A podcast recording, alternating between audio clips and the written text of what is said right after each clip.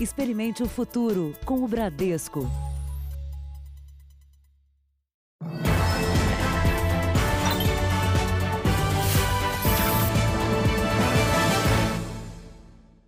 Boa noite. Boa noite. A polícia descobriu um esconderijo usado pelo crime organizado para armazenar uma grande quantidade de drogas na Grande São Paulo. É a chamada Casa Cofre, que faz parte de uma logística mais sofisticada das quadrilhas do tráfico. A denúncia levou os policiais militares até esta comunidade em Diadema, na Grande São Paulo. Eles seguiram para esta rua. Sabiam que ali funcionava um movimentado ponto de distribuição e venda de drogas do crime organizado. Mas os PMs encontraram mais que isso. Nas buscas, descobriram que em um dos imóveis funcionava a chamada casa-cofre da quadrilha. Repare que no local não há moradores, nem móveis ou eletrodomésticos. Todo o imóvel foi reformado. A ideia era deixar a casa blindada. O segundo andar foi reforçado com duas paredes de bloco com cimento dentro. E entre elas havia uma chapa de aço. Cada vez mais o crime organizado utiliza imóveis nas comunidades como depósito de armas, drogas e de dinheiro. A chamada casa-cofre fica quase sempre num local bem escondido, mas estratégico. Geralmente, ela é desabitada. Há apenas olheiros nas ruas que cuidam do imóvel. Assim, quando a polícia aparece, ninguém vai para a cadeia. Mas dessa vez, um traficante tentou recolher a droga da casa quando os policiais se aproximaram. Assim que os PMs invadiram o imóvel, o homem tentou fugir por esta janela e foi preso. A polícia também apreendeu na casa muita droga já pronta para venda na rua. E descobriu que o imóvel, assim como a maioria das casas-cofres, foi tomado dos antigos moradores pelo crime organizado. Essa casa, alguns anos atrás, era de um casal de idosos e o filho deles é, se envolveu com drogas e acabou devendo é, dinheiro para os traficantes que foram até o local e acabaram expulsando a família. E fizeram toda uma reforma na casa para poder utilizar para o serviço do crime. Veja agora outros destaques do dia. Rússia registra a primeira vacina contra o coronavírus. E Paraná anuncia acordo para fabricá-la no Brasil. Fundo de Garantia vai distribuir lucro aos trabalhadores. Bolsonaro defende a ação do governo contra desmatamento da Amazônia. Festas clandestinas usam rede social para despistar polícia. Descoberta rede de informantes de milícia no Rio.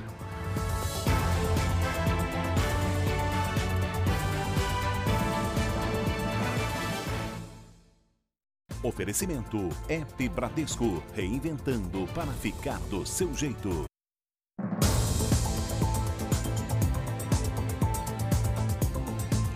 O jovem abordado de forma violenta dentro de um shopping no Rio de Janeiro esteve de novo hoje na delegacia. E um produtor de eventos disse que também foi vítima de racismo por parte de um dos policiais envolvidos no caso. Matheus Fernandes voltou à delegacia. Ele levou o boné que usava no dia em que sofreu o constrangimento e negou que fazia apologia ao crime, como disseram os agressores. Não tem nenhuma alusão aqui relativa a nome de traficante, a facção criminosa, nada disso.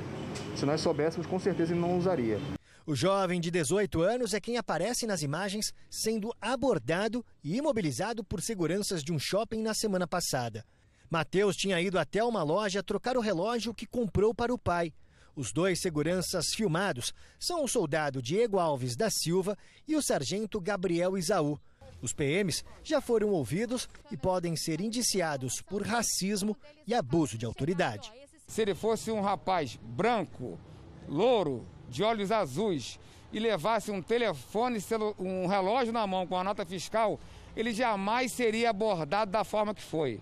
Pelas investigações, os policiais flagrados trabalham em uma firma de vigilância que pertence ao major da PM. Só que a empresa não tem autorização da Polícia Federal para fazer segurança armada. Agora, um procedimento administrativo foi aberto e ela corre risco de ter as atividades encerradas. Hoje, o produtor de evento Tiago da Conceição procurou a Record TV para dizer que no ano passado também teria sido vítima de racismo no mesmo shopping. Segundo Tiago, o sargento Isaú o abordou enquanto ele mexia no celular. Eu perguntei a ele, por que o senhor está me abordando? O rapaz do meu lado, sentado, aí ele, o segurança falou que o negócio é contigo, você está numa atitude suspeita. Nos primeiros sete meses do ano, a Polícia Rodoviária Federal multou quase 58 mil motoristas por dirigirem veículos em mau estado de conservação nas estradas brasileiras. Uma carreta com os pneus carecas, alguns com o arame aparecendo. Dos três eixos deste caminhão, dois estavam com um sistema de freios desconectado. Significa capacidade de frenagem 60% menor este veículo estava com um dos estepes rasgado. Os flagrantes de veículos pesados, que não tinham a menor condição de rodar, foram feitos em menos de duas horas de operação da Polícia Rodoviária Federal na BR-060, município de Rio Verde. Se o freio estiver em mau estado de conservação, se tiver o freio isolado, você vê que não tem condições daquele veículo frenar no, no momento que ele precisar. Segundo dados da Polícia Rodoviária Federal, até julho deste ano, foram quase 58 mil multas por veículos com mau estado de conservação nas rodovias federais. O problema tem se tornado mais comum porque a frota brasileira está cada vez mais velha. Só em 2020, a venda de veículos novos no país caiu 40%. Segundo dados do Peças, a idade média dos caminhões no país é de 11 anos. Quem for pego com um veículo sem condições de trafegar é multado e tem um prazo para corrigir o problema.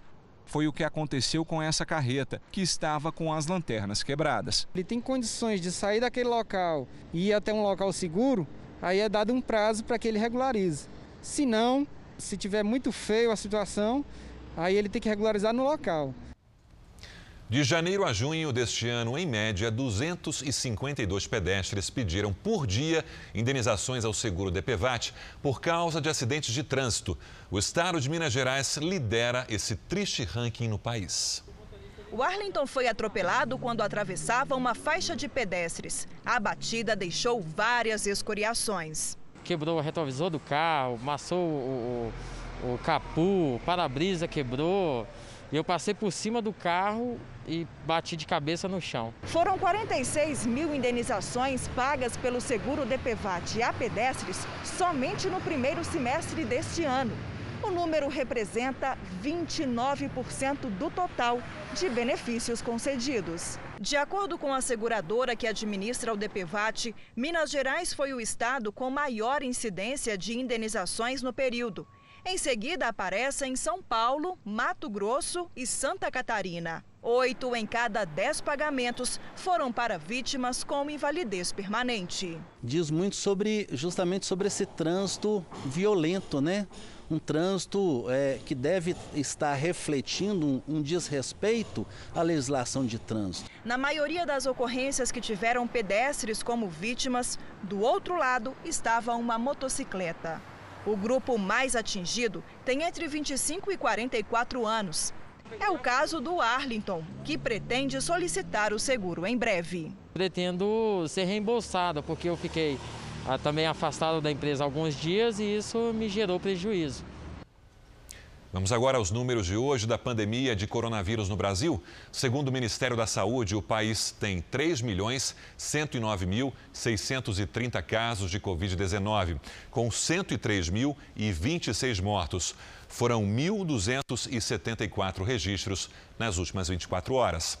Ainda de acordo com o boletim do Ministério da Saúde, 2 milhões 243 mil 124 pacientes estão curados e mais de 763 mil seguem em acompanhamento. A Rússia é o primeiro país a registrar uma vacina contra o coronavírus.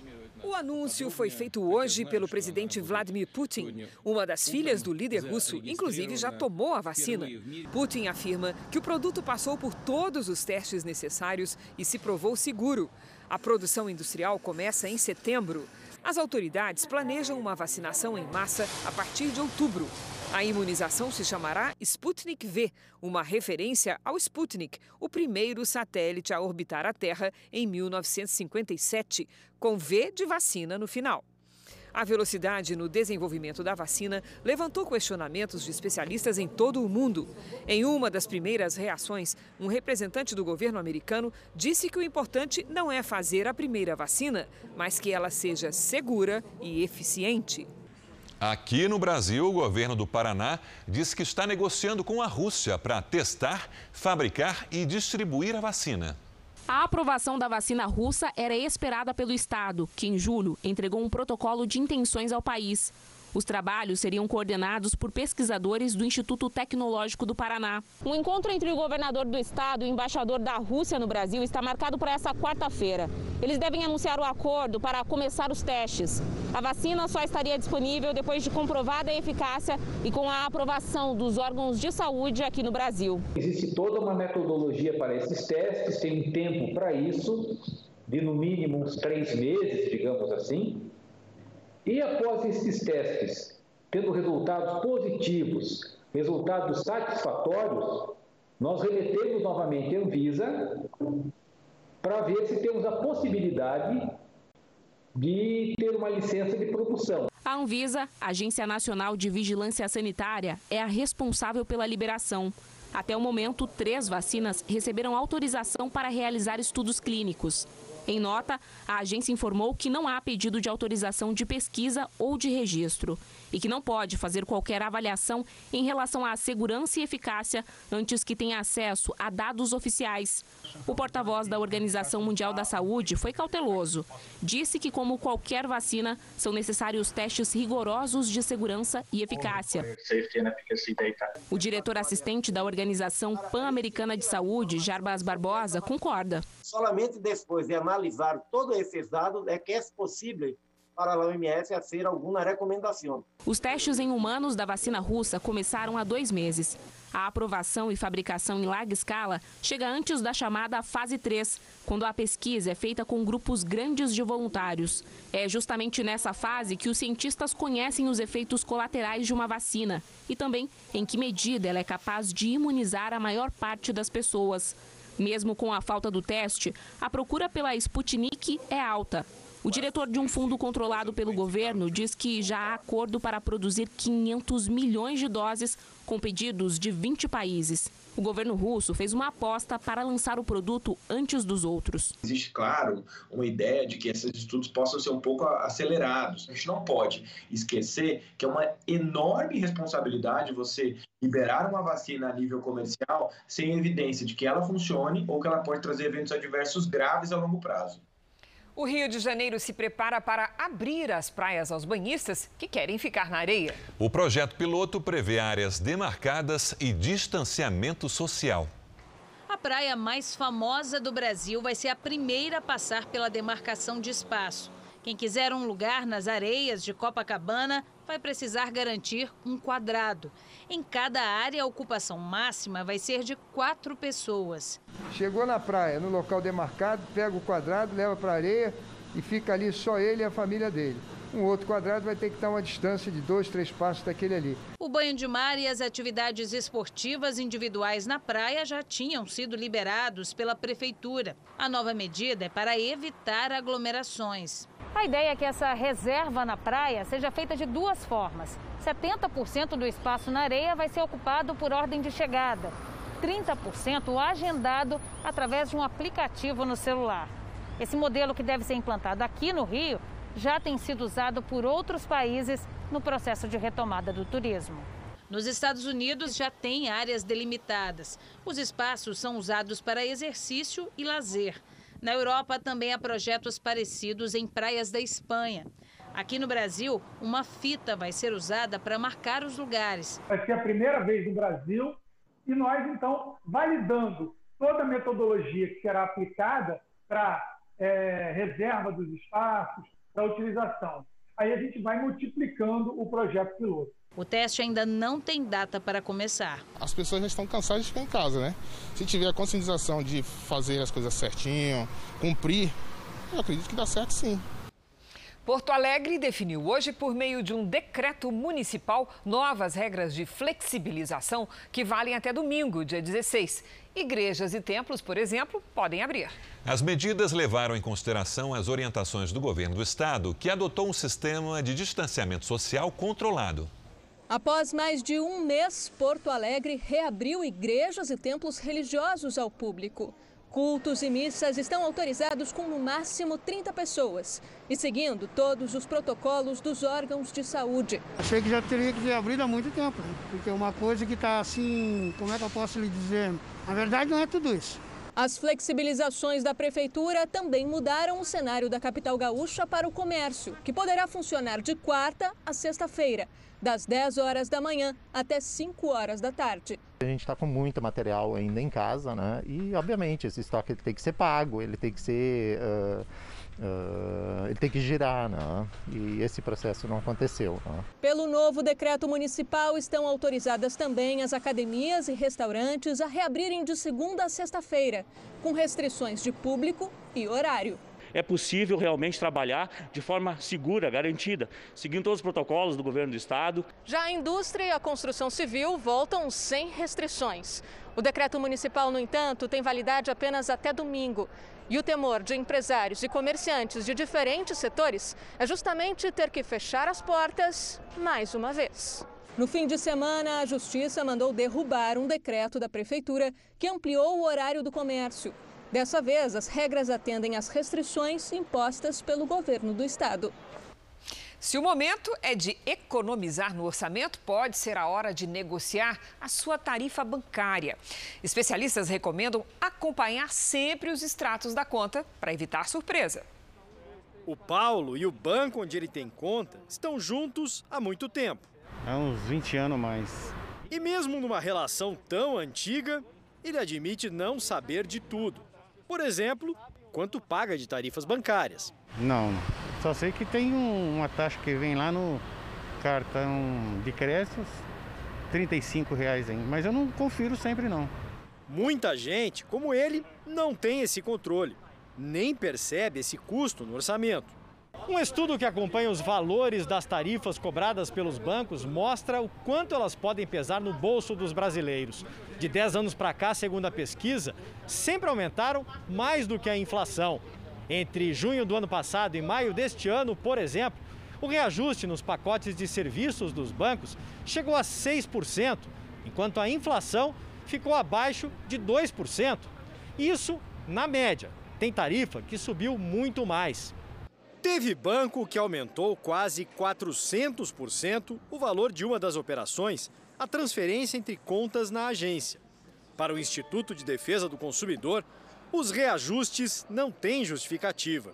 A tecnologia para melhorar o custo de serviços, esses ganhos não foram repassados aos consumidores, né? Então isso daí é, mostra que houve apenas uma, um, um, lado que foi beneficiado por essas medidas. Né? Esta educadora financeira diz que os consumidores devem ficar atentos às tarifas e lembra que, para quem faz poucas operações, existe uma opção sem custos. Será um direito do correntista pedir a migração da sua conta para a conta essencial.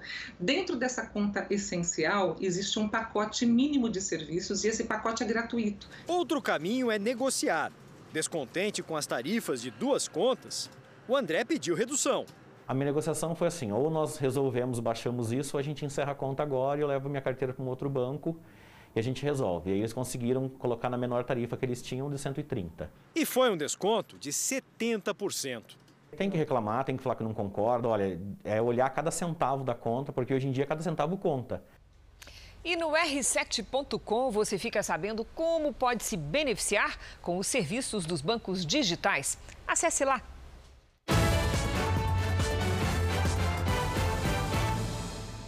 O candidato do Partido Democrata à presidência dos Estados Unidos, Joe Biden, escolheu hoje a companheira de chapa para enfrentar Donald Trump nas eleições de novembro, a senadora Kamala Harris. Kamala Harris tem 55 anos. Filha de pai jamaicano e mãe indiana, se formou em direito e atuou como procuradora do estado da Califórnia até se tornar senadora. Ela é a primeira mulher negra e também a primeira descendente de asiáticos a concorrer na chapa presidencial do país. Ela faz críticas a Donald Trump. Apesar disso, os registros oficiais do Estado mostram que antes de ser presidente, ele doou o equivalente a 32 mil reais para a candidatura de Kamala Harris à procuradoria na Califórnia. A filha dele também fez doações. Ainda nos Estados Unidos, o governo americano estuda impedir a entrada de cidadãos do próprio país que tenham passado por lugares com alta incidência da Covid-19. A decisão concederia aos oficiais dos aeroportos a autorização para bloquear a entrada de americanos e residentes fixos se acharem que eles podem estar infectados com a Covid-19. A decisão ainda não foi oficializada. Enquanto isso, o número de casos de coronavírus continua subindo no país. Segundo um levantamento, em todos os Estados Unidos, o número de crianças infectadas quase dobrou no último mês.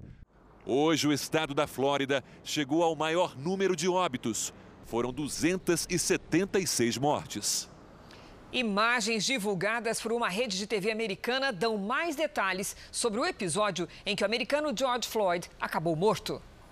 O vídeo mostra os policiais chegando para averiguar a denúncia contra George Floyd. A abordagem começa tensa. Floyd resiste ao ser retirado do carro. Quando é levado para a viatura, se recusa a entrar. Depois de pedir várias vezes, os policiais recorrem à força. Um dos oficiais explica o motivo da prisão. Quem fala é o veterano Derek Chauvin, que na sequência puxa Floyd para o chão. Nas imagens, vemos que o policial sugere que Floyd pare de falar para poupar oxigênio.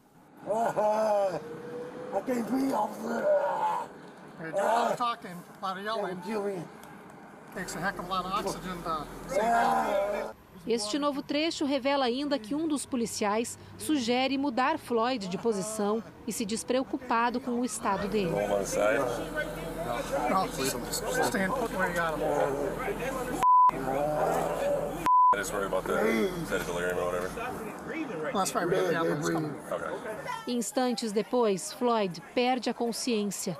De acordo com o laudo da morte, o organismo dele tinha traços de um analgésico classificado como opioide e de metanfetamina, uma droga sintética. Os quatro policiais que participaram da ação foram demitidos e respondem na justiça por homicídio. Todos eles alegam inocência. Os advogados usaram o vídeo para pedir o arquivamento das denúncias contra dois dos policiais, os que chegaram primeiro ao local de abordagem e não participaram da tentativa de imobilizar George Floyd. A justiça ainda não se pronunciou sobre o pedido. Libaneses homenagearam as vítimas da explosão no porto de Beirute, que aconteceu há uma semana. 171 pessoas morreram e dezenas estão desaparecidas. Milhares de pessoas fizeram uma passeata pelas ruas de Beirute. Até oficiais se emocionaram durante as homenagens. A explosão foi considerada um acidente. O Líbano recusou uma investigação internacional e encaminhou o caso ao Conselho Judicial Supremo, a mais alta corte legal do país. Nos últimos dias, documentos mostraram que as autoridades libanesas sabiam da existência do estoque de explosivos no porto, mas não fizeram nada. A negligência provocou manifestações contra o governo que levaram à renúncia do primeiro-ministro. Agora cabe ao presidente Michel Aoun determinar os próximos passos, incluindo novas eleições. Mas isso pode não ser suficiente. O Líbano tem uma estrutura de governo onde diferentes grupos religiosos compartilham o poder. Desde outubro do ano passado, esse sistema tem sido cada vez mais criticado por estar desatualizado e é apontado como responsável pela instabilidade política e pela divisão do país. A explosão no porto agravou também a situação econômica. O Líbano ficou sem reserva de grãos. Hoje, o Programa Mundial de Alimentos da ONU anunciou que vai enviar 50 mil toneladas de farinha de trigo para o país. O presidente Donald Trump ameaçou retaliação caso o Brasil não reduza as tarifas do etanol americano. Mas a indústria da cana brasileira não vê motivos para negociar a redução ou a isenção de tarifas. Atualmente existe isenção para a importação de até 750 milhões de litros de etanol dos Estados Unidos por ano. Depois disso, é aplicada uma tarifa de 20%. Mas como a isenção termina no fim do mês, o presidente Donald Trump se antecipou e ameaçou impor tarifas a produtos brasileiros, sem mencionar quais, e chamou a medida de reciprocidade. O presidente da União da Agroindústria Canavieira do estado de São Paulo afirma que não é o momento para prolongar a tarifa zero. Primeiro que a produção brasileira é absolutamente suficiente para atender a demanda nacional. Segundo, o nosso etanol ele é altamente é, mais sustentável do que o etanol americano. O Ministério da Economia disse que não vai comentar o assunto. O Ministério das Relações Exteriores ainda não se pronunciou. Trabalhadores com conta no Fundo de Garantia vão receber, no próximo dia 31, uma parte do lucro do FGTS do ano passado. No total, serão distribuídos 7 bilhões e meio de reais. Cada trabalhador receberá R$ 1,90 para cada 100 reais em conta. Um exemplo, quem tem um saldo de R$ 1.000 recebe 19 reais. Veja daqui a pouco. Suspeito de estuprar mulheres após oferecer emprego, também é investigado por abusar da filha. E também, Milícia do Rio cria rede de informantes para monitorar as ações da polícia.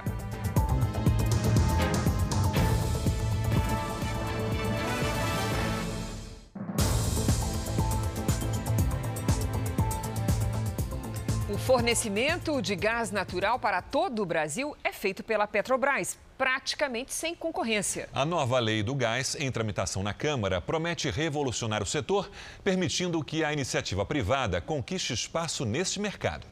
Mais investimentos, empregos e competitividade para a retomada da economia. É no que representantes do movimento Gás para Sair da Crise acreditam se a nova lei para o setor for aprovada. A perspectiva que se tem é de investimentos maciços e, consequentemente, uh, uh, um aumento significativo da oferta. Nos últimos 40 anos, nós tivemos apenas um fornecedor de gás natural. E ainda temos. Hoje, no Brasil, nós temos 40 empresas essas 40 empresas podem se tornar fornecedores. Pela estimativa do governo federal, a competição deve reduzir pela metade o preço atual do gás. Essa redução do preço do gás ela será natural com o aumento da competição. O Brasil virou é, é, a terra do gás caro para o cliente, que o potencial de redução do preço chega a mais de 50% na ponta, dependendo do caso. Pela proposta, o transporte do gás natural deixa de depender de uma concessão e passa a ser feito por autorização. Com isso, não há necessidade de leilões, basta a aprovação do projeto pela Agência Nacional do Petróleo. A votação do texto é uma prioridade do governo. Ele está pronto para ser votado em plenário, o que deve ocorrer na semana que vem. O relator da proposta está otimista. A competitividade no setor deve trazer mais empregos e investimentos. Há uma expectativa de uma geração de 4 milhões de empregos e investimento da ordem de 60 bilhões. O Procon de São Paulo anunciou que fechou um acordo com a distribuidora de energia elétrica Enel para resolver 55 mil reclamações registradas contra a empresa. A iniciativa é para parcelar débitos em aberto, esclarecer o aumento exagerado nas contas e acabar com as filas nos postos de atendimento da distribuidora. O presidente Jair Bolsonaro participou hoje de uma reunião com líderes de países que compõem a Amazônia Legal. Ele apresentou números para demonstrar que o Brasil combate o desmatamento da floresta. No ano passado, os representantes de sete nações tinham se comprometido a fazer um trabalho conjunto para combater o desmatamento. A reunião foi por videoconferência. Essa região é muito rica. É praticamente o que sobrou do mundo no tocante à questão ambiental, também no, to no tocante a riquezas minerais, biodiversidade, entre tantas outras. Vamos resistir. A nossa união é a prova de que nós valorizamos essa área. Bolsonaro falou que o governo brasileiro atua para combater os focos de incêndio. Segundo dados do Instituto de Pesquisas Espaciais, o INPE, o desmatamento na Amazônia aumentou 34% de agosto de 2019 a julho deste ano.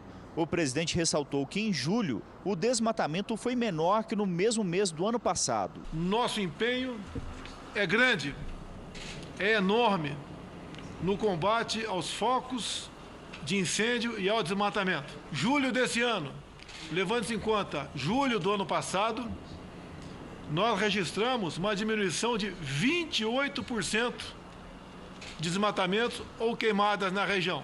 Mas mesmo assim somos criticados. Afinal de contas, o Brasil é uma potência no agronegócio. Nesta terça-feira, o presidente assinou um projeto de lei encaminhado ao Congresso para incentivar a cabotagem, que é a navegação costeira de um porto ao outro do mesmo país. O governo acredita que a iniciativa tem a capacidade de atrair investimentos da ordem de um trilhão de reais em 10 anos, com barateamento das operações. Por isso que a gente está atacando aí a questão dos custos, para justamente mudar a experiência do embarcador brasileiro. A ideia é que a gente consiga em três anos sair de uma movimentação de 1 milhão e 200 mil contêineres para 2 milhões de contêineres e que a gente aumente a oferta de embarcações em 40%. Amanhã o governo estará de olho no Congresso Nacional, que volta a analisar vetos do presidente Jair Bolsonaro. A sessão remota será a primeira desde o início da pandemia. Os vetos mais polêmicos, como o que coloca fim à desoneração da folha de pagamento para 17 setores da economia, vão ficar para depois. Mas os parlamentares vão decidir se mantêm ou não trechos do pacote anticrime. O Jornal da Record apurou que líderes partidários atuam para derrubar pelo menos quatro dos 18 vetos. A votação será um teste para a base de apoio de Bolsonaro no Congresso Nacional. Vamos agora com a opinião do jornalista Augusto Nunes. Boa noite, Augusto. Boa noite, Cristina, Sérgio.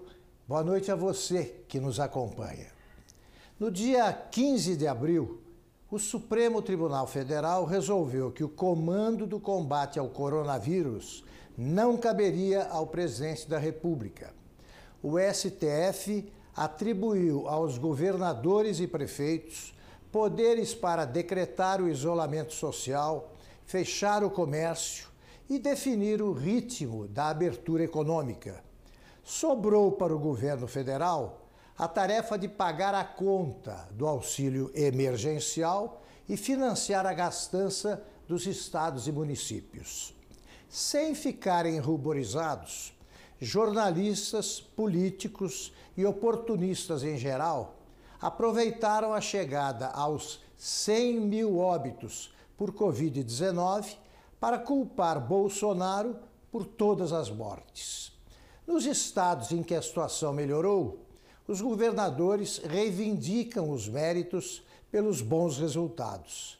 Se a coisa vai mal, o responsável é o presidente. A imprensa finge esquecer as bilionárias bandalheiras do Covidão, os hospitais de emergência que não ficaram prontos, as medidas equivocadas adotadas por autoridades estaduais e municipais. A imprensa esqueceu, sobretudo, que quem decidiu de que modo o Brasil enfrentaria o vírus chinês foi o Supremo. Os ministros também culpam o presidente, cujos poderes confiscaram haja cinismo. O governo planeja cortar 4 bilhões e 200 milhões de reais do orçamento da educação no próximo ano. É uma redução de 18,2% em relação ao orçamento de 2020. Em nota, o Ministério informa que o corte se deve à crise econômica por conta do coronavírus. Diz ainda que a situação vai exigir um esforço adicional para gastar melhor os recursos públicos e priorizar as despesas. Veja a seguir, exclusivo, os grupos de jovens que organizam festas clandestinas durante a pandemia e debocham da polícia. E também a história do morador de rua que mudou de vida depois de ser internado.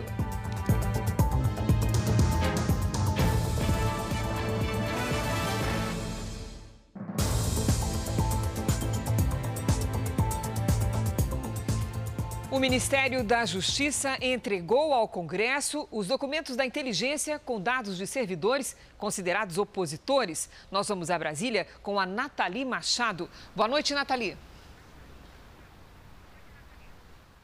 Oi, Cristina. Oi, Sérgio. Boa noite. Boa noite a todos. O documento foi entregue à Comissão Mista de Controle das Atividades de Inteligência. São informações de 579 servidores públicos da área de segurança.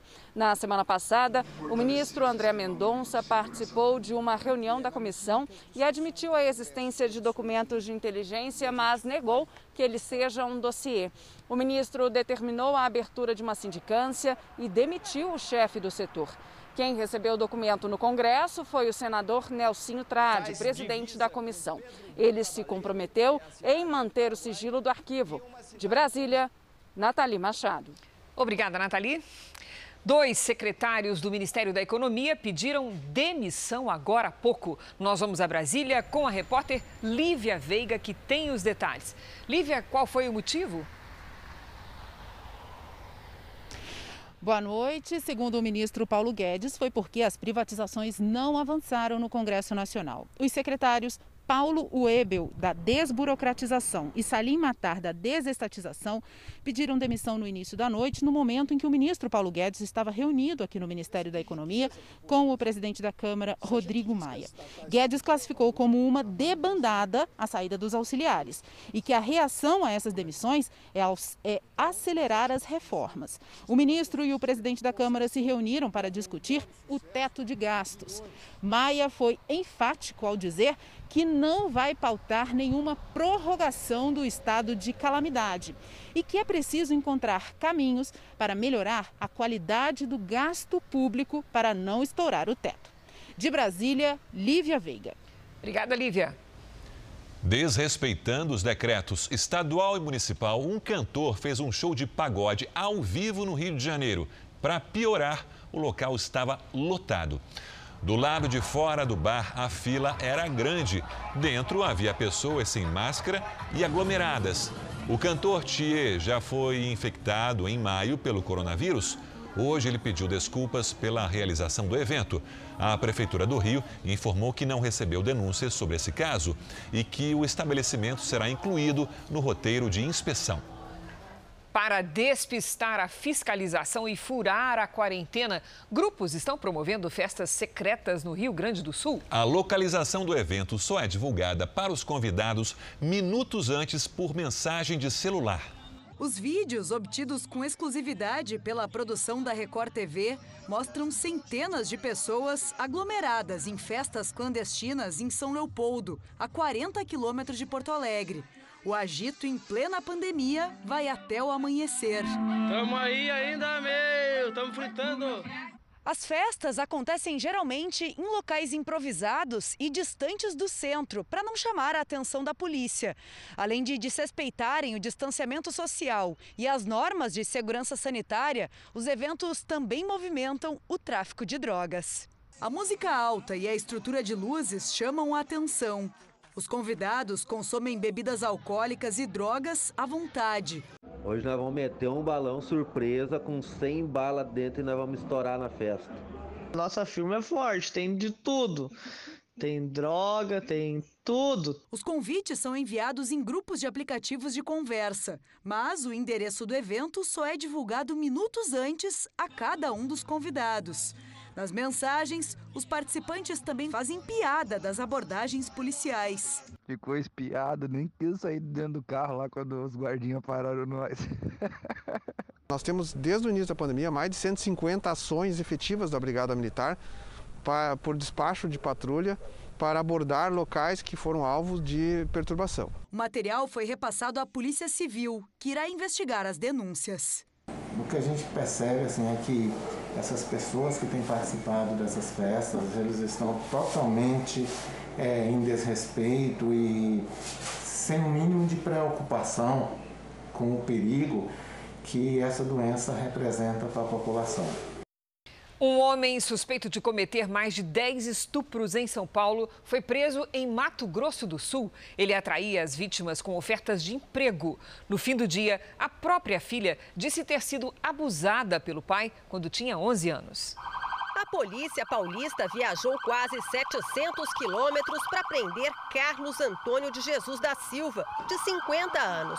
O auditor de venda suspeito de estuprar pelo menos 10 mulheres foi achado na casa de conhecidos, no interior de Mato Grosso do Sul. Esse indivíduo atraía suas vítimas é, com a oferta de empregos fictícios. São meninas que distribuíam currículos para entrar no mercado de trabalho, jovens, e deixavam currículos pela cidade. Com alguns dados em mãos, mulheres eram atraídas por mensagens no celular. Numa destas mensagens, o suspeito se apresenta com um nome fictício e oferece uma vaga de recepcionista, com salário entre R$ 1.800 e R$ 2.500. A vítima, mesmo dizendo não ser a mulher que ele procura, se interessa. E ele responde: Desculpe, enviei errado. Faz isso. Me liga amanhã se tiver interesse. Segundo a polícia, algumas mulheres ligavam de volta. Esta imagem, gravada por uma câmera de segurança, é de um dos encontros, num hotel da Zona Sul de São Paulo. A moça acreditava que passaria por uma entrevista e uma sessão de fotos. No quarto, aconteceu o abuso. A vítima procurou a polícia, registrou queixa e alertou as amigas sobre o crime. Nove meses depois, uma conhecida recebeu uma mensagem bem semelhante. Em vez de uma mulher interessada no emprego, apareceram policiais civis. Nessa imagem, Carlos Antônio corre armado depois de tentar atropelar uma investigadora. Ficou sumido por três semanas. Casado, pai de três filhos e sem ficha criminal.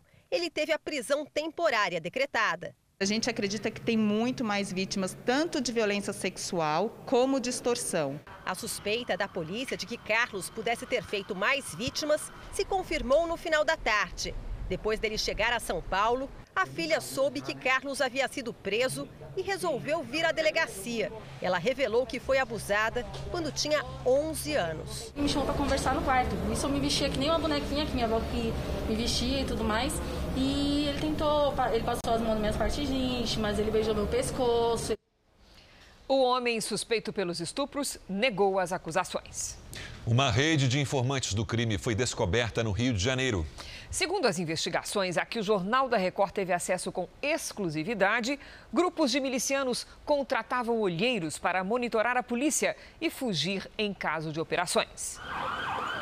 Bastava os policiais deixarem a delegacia a pé ou em viaturas que o monitoramento entrava em ação. Os olheiros trabalhavam 24 horas por dia, acompanhavam as viaturas pelas ruas e fotografavam os veículos. Davam alertas por um grupo de mensagens na internet. Preta e branca, pegou sentido centro da cidade, hein? Eles já devem estar ou já passaram pelo BRT Magarça eles estavam em alta velocidade com o giro e a sirene ligado. A rede foi descoberta após a prisão de um homem que vigiava essa delegacia. O celular dele foi apreendido. No aparelho, os investigadores encontraram um grupo de conversas onde os criminosos compartilhavam a localização de viaturas e ainda a movimentação de policiais. Um serviço pago pela milícia, que atua na zona oeste do Rio e também em cidades da Baixada Fluminense. A polícia já sabe que a rede de olheiros foi criada há pelo menos três anos e que ao menos 500 pessoas tenham trabalhado como informantes. Entre elas, mototaxistas, que ganhavam até 50 reais por semana pelo serviço de monitoramento. Contratar olheiros foi uma tentativa das quadrilhas para evitar prisões. Até o delegado, que agora investiga o grupo, já teve os passos seguidos pelos informantes. O que era muito mais discreto hoje em dia está passando a ser de uma maneira mais visível, mas a gente acredita que com a identificação desses participantes de grupo e a correta punição, esse tipo de serviço está com dias contados. Uma só, uma... A pandemia intensificou na rotina de quase todo mundo o hábito de comprar pela internet e receber em casa. Além das motos e das bicicletas, os carros de passeio entraram com força nesse mercado. Mais gente em casa, mais mercadoria voando nas garupas das motos. Em tempos de quarentena, os motoboys têm salvado a pele de quem precisa vender e de quem quer comprar. Mas nem só sobre duas rodas os produtos têm viajado. As motos são rápidas, ágeis, mas tem uma desvantagem: a limitação de espaço. E nesse quesito, os carros saem na frente porque podem levar encomendas mais numerosas e volumes maiores. E com o trânsito menos carregado, esse tipo de entrega só tem crescido nos últimos meses. Vinícius criou um aplicativo que conecta varejistas, clientes e entregadores. Na verdade, era uma tendência que a gente já vinha uh, experimentando antes da pandemia e que se acelerou com a, com, a, com a impossibilidade das pessoas se deslocarem até as lojas. Né? Vitória, que tem um comércio online de moda, sempre usou motoboys. Com o aumento das vendas na pandemia, ela achou mais conveniente contratar um motorista para fazer entregas três vezes por semana. Além da eficiência né, no processo, a gente consegue manter com muito mais facilidade os nossos prazos de entrega. No outro lado dessa ponta, motoristas como Valmir andam com o porta-malas cheio. Ele deixou de levar passageiros para se dedicar exclusivamente às entregas de mercadoria. E desde fevereiro, os pedidos aumentaram 70%. Essa tecnologia ela já existia, porém precisou que muitas pessoas se isolassem em casa para conhecê-las e a pandemia fez com que isso acontecesse e virasse a realidade. Agora, uma notícia que vai levar esse mercado a outro patamar. A Agência Nacional de Aviação Civil autorizou testes para a entrega de produtos com drones. Quem vai dar detalhes para a gente é o Luiz Fara Monteiro, direto de Brasília. Fara, boa noite. Esses testes vão durar quanto tempo, hein? Olá, boa noite a todos. Essa autorização ocorre, Sérgio, em caráter experimental e vai acontecer durante um ano. Foi a primeira certificação para uma operação como essa no país, emitida pela ANAC. Os testes vão ser realizados com uma tecnologia que permite um voo sem que o operador do drone tenha contato visual com o aparelho. Essas operações deverão obedecer a uma série de normas previstas na regulação de voos da Agência de Aviação Civil. A empresa contemplada de Franca, no interior de São Paulo, é a primeira da América Latina a desenvolver e operar sistemas não tripulados para o transporte aéreo. E informa que o projeto tem como principal objetivo melhorar a acessibilidade a quem precisa de medicamento. Cris, Sérgio. Obrigado, Fara. Um incêndio destruiu um casarão histórico na zona portuária do Rio. Os bombeiros levaram quatro horas para controlar as chamas. Ninguém ficou ferido.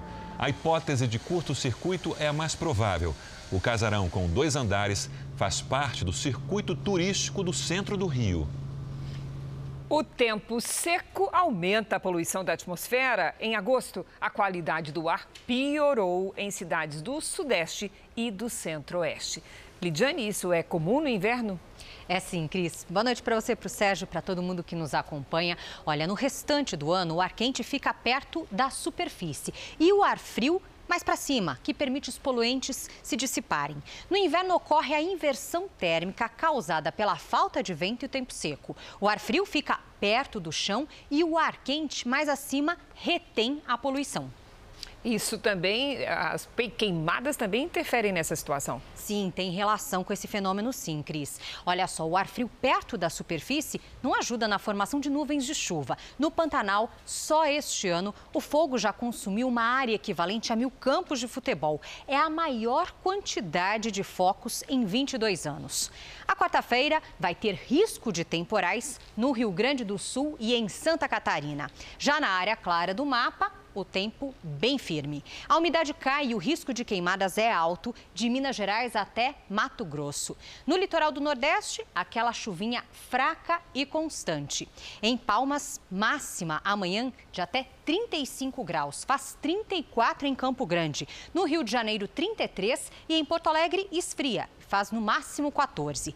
Em São Paulo, mais uma tarde quente com tempo seco. Máxima amanhã de 29 graus, depois tem mudança, mas eu conto amanhã. Tá certo, obrigada, Lidia. Até amanhã. O paradeiro do rei emérito da Espanha continua um mistério. Ele deixou o país depois de ter o nome envolvido em um escândalo financeiro. Juan Carlos reinou por quase 40 anos. Em 2014, abdicou ao trono para dar lugar ao filho, Felipe, assumindo o título de rei emérito. Há mais de uma semana, ele anunciou que deixaria o país depois de ter o nome envolvido em denúncias de fraude fiscal e lavagem de dinheiro, mas não informou para onde iria, o que levou a especulações. Uma delas é que Juan Carlos teria ido para Cascais, em Portugal, onde passou parte da infância. Lugares mais distantes, como a República Dominicana e os Emirados Árabes Unidos, não estão descartados. Enquanto isso, o atual rei Felipe foi para a ilha de Maiorca, onde passa férias com a família. Um porteiro desempregado que estava morando na rua foi internado em Belo Horizonte para tratar o que parecia ser a Covid-19. Mas além da cura, ele conseguiu um emprego. Passou de paciente a funcionário do hospital. Desempregado, morador de rua. Antônio, 37 anos, se sentia solitário e vítima de discriminação. Até o dia em que entrou neste hospital público. Os sintomas pareciam com os da Covid. 30 dias depois, e já curado, o paciente quis expressar a gratidão numa carta endereçada aos que cuidaram dele. Nunca imaginei que em plena pandemia da Covid-19 eu seria tão bem tratado. Queria agradecer a todos, sem exclusão de nenhum funcionário do hospital, pois até quando eu estava no jardim recebia um bom dia ou uma boa tarde. É surreal você chegar aqui todo, é, como se diz, acabado, assim, com as esperanças é, no chão e só a gente te colocando para cima, é, te dando um suporte, te dando uma esperança que eu já tinha perdido. Antônio recebeu alta, mas não tinha para onde ir. Sensibilizados, os funcionários do hospital perceberam que o melhor remédio para aquele paciente era uma oportunidade para recomeçar. Se tinha vaga na portaria, por que não dar o emprego a Antônio? Houve a mobilização para que ele tivesse um telefone, né, celular para a gente manter contato, a questão das roupas. Então, isso tudo foi uma mobilização mesmo, uma corrente aí do bem, né, em prol do Antônio. Contratado pelo hospital, o orgulhoso porteiro dá expediente de 12 horas para folgar 36. Com a carteira novamente assinada, Antônio pôde se mudar para um hotel depois de 10 meses morando na rua. É a volta por cima deste brasileiro que foi ao hospital recuperar a saúde e acabou reencontrando a dignidade. Espero dar o meu melhor né, e retribuir aos pacientes que estão entrando aquilo que eu recebi quando eu entrei aqui. O Jornal da Record termina aqui. A edição de hoje na íntegra e também a nossa versão em podcast estão no Play Plus e em todas as nossas plataformas digitais. E à meia-noite e meia tem mais Jornal da Record. Você fica agora com a novela Apocalipse. A gente se vê amanhã. Até lá. Boa noite e até amanhã.